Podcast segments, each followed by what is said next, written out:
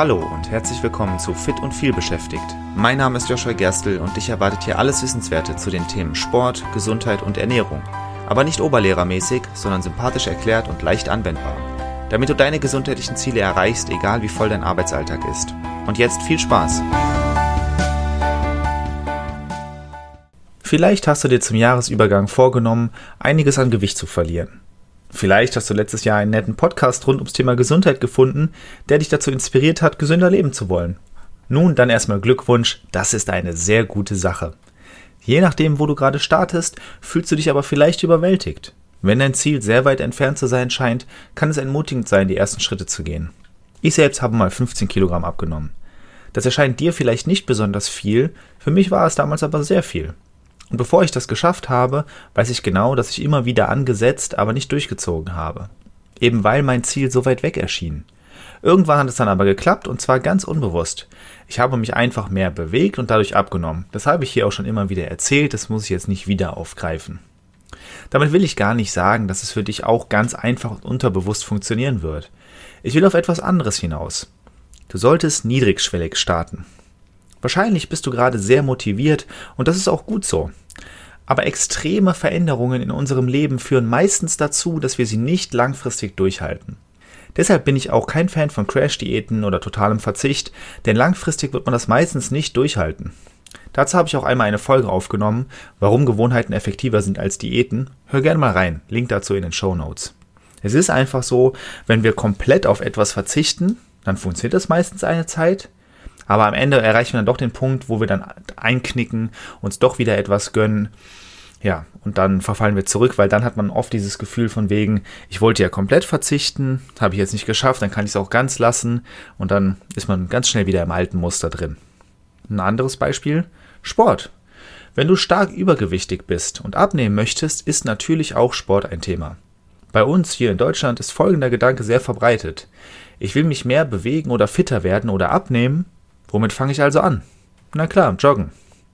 Das ist in anderen Ländern übrigens anders. In Russland zum Beispiel ist es sehr verbreitet, wenn man mit Sport anfangen will, ins Gym zu gehen. Ganz einfach ins Fitnessstudio zu gehen. Das ist dort der erste Gedanke. Das wird hier auch immer mehr, aber Joggen ist immer noch trotzdem die Nummer eins. Also ich höre immer wieder mehr Leute, die sagen, okay, ich wollte fitter werden, ich habe angefangen ins Fitnessstudio zu gehen. Ändert aber nichts daran. Bei uns ist ganz tief verwurzelt der Gedanke, dass man raus in die Natur geht, dass man anfängt sich zu bewegen, dass man eben joggen geht. Und joggen ist ja tendenziell auch überhaupt nicht schlecht, das will ich gar nicht damit sagen. Es bringt aber ein, ein Problem mit sich, und zwar folgendes. Joggen ist nicht gelenkschonend. Und gerade wenn du übergewichtig bist, kann es sogar ganz schön gelenkschädigend sein.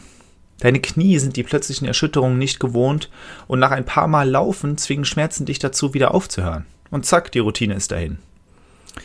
Was würde ich dir also stattdessen empfehlen? Im Prinzip ist Abnehmen simpel. Du musst mehr Kalorien verbrennen, als du zu dir nimmst. Dann nimmst du ab. Idealerweise finden wir also einen Weg, wie du erstens weniger Kalorien konsumierst und gleichzeitig mehr verbrennst. Und das alles mit möglichst wenig Aufwand, denn nur dann kannst du es auch langfristig durchhalten. Und wie gesagt, ich bin immer ein Fan von Langfristigkeit. Es geht darum, dass du einen Weg für dich findest, der theoretisch für den Rest deines Lebens funktionieren kann. Das ist für mich der einzig richtige Weg. Wenn du eine Lösung findest und du sagst, okay, ich kann das zwei Monate durchhalten, ich kann das ein halbes Jahr durchhalten, ich kann das ein Jahr durchhalten, dann ist das alles toll. Aber wenn du danach wieder in die alten Routinen zurückfällst, hat es ja doch nichts gebracht. Dann hast du ein gesundes Jahr gehabt und danach stehst du genauso da wie vorher.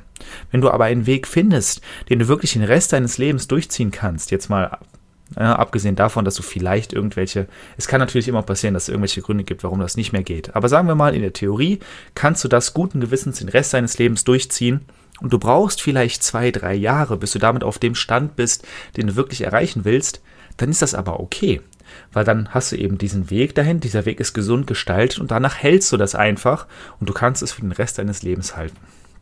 Und dazu müssen wir uns Bewegung und Ernährung anschauen. Schauen wir uns erst die Bewegungssäule an. Zwei Dinge kann ich dir dort besonders empfehlen.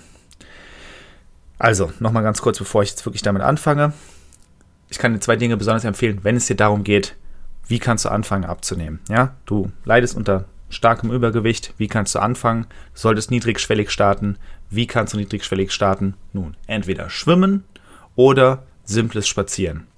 Schwimmen ist sehr gelenkschonend und bietet sich deshalb sehr dafür an, wieder fitter zu werden. Aber auch normales Spazierengehen ist gelenkschonend und noch leichter umzusetzen. Ich persönlich bin jetzt kein großer Schwimmen-Fan.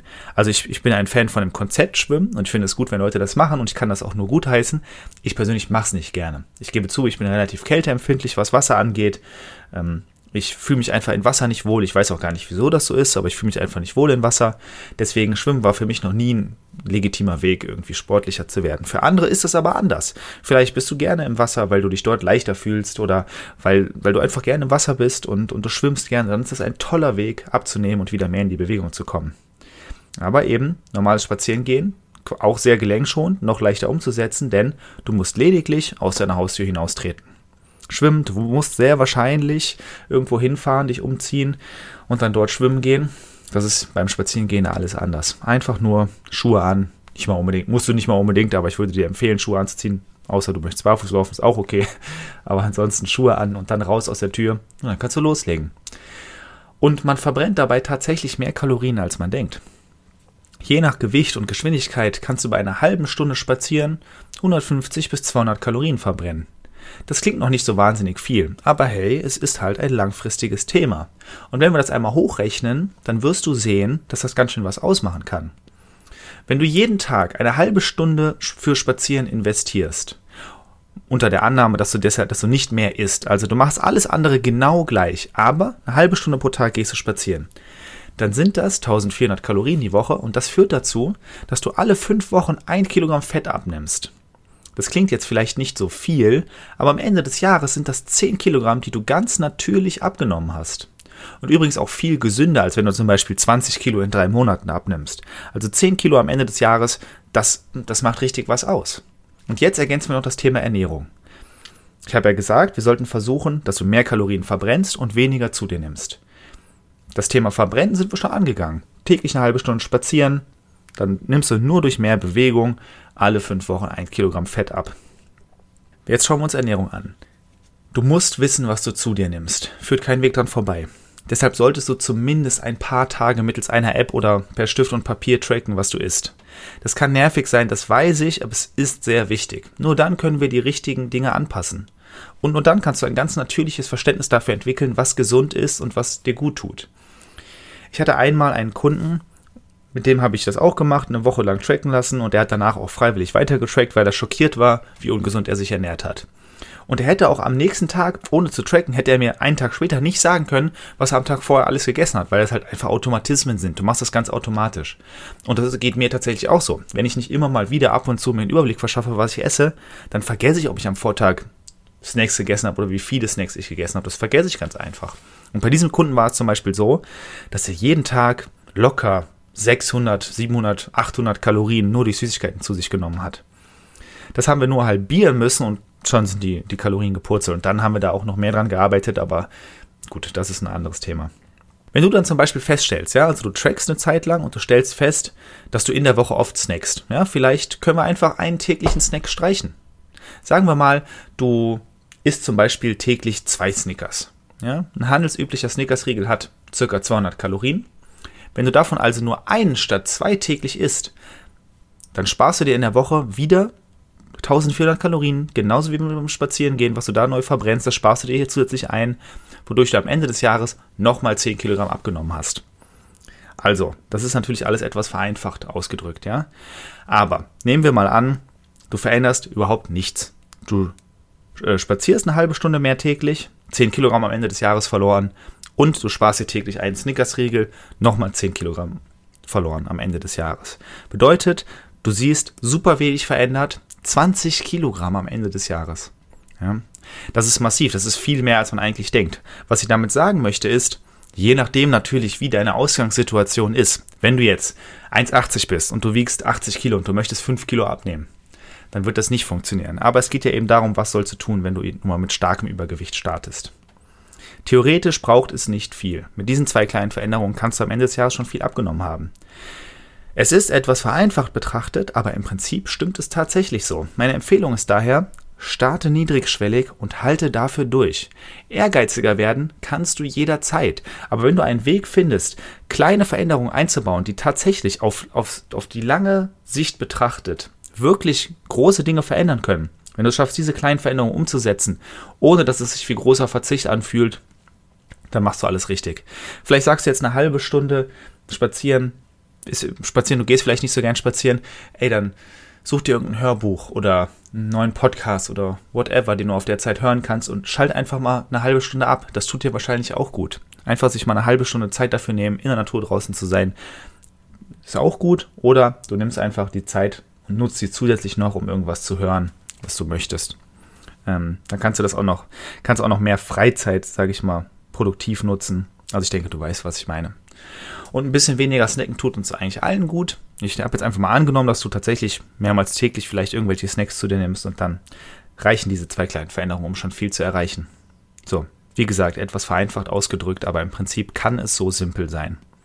Und wenn du dann sagst, okay, diese Veränderung habe ich umgesetzt und ich möchte noch mehr umsetzen, dann kannst du das ja tun. Ich würde dir nur empfehlen, nicht am Anfang 10, 20 Dinge gleichzeitig zu verändern, weil das ist meistens sehr, sehr schwer durchzuhalten. Wenn du Hilfe dabei brauchst, herauszufinden, was du für Kleinigkeiten verändern kannst, um dein Ziel näher zu kommen, dann melde dich gern bei mir.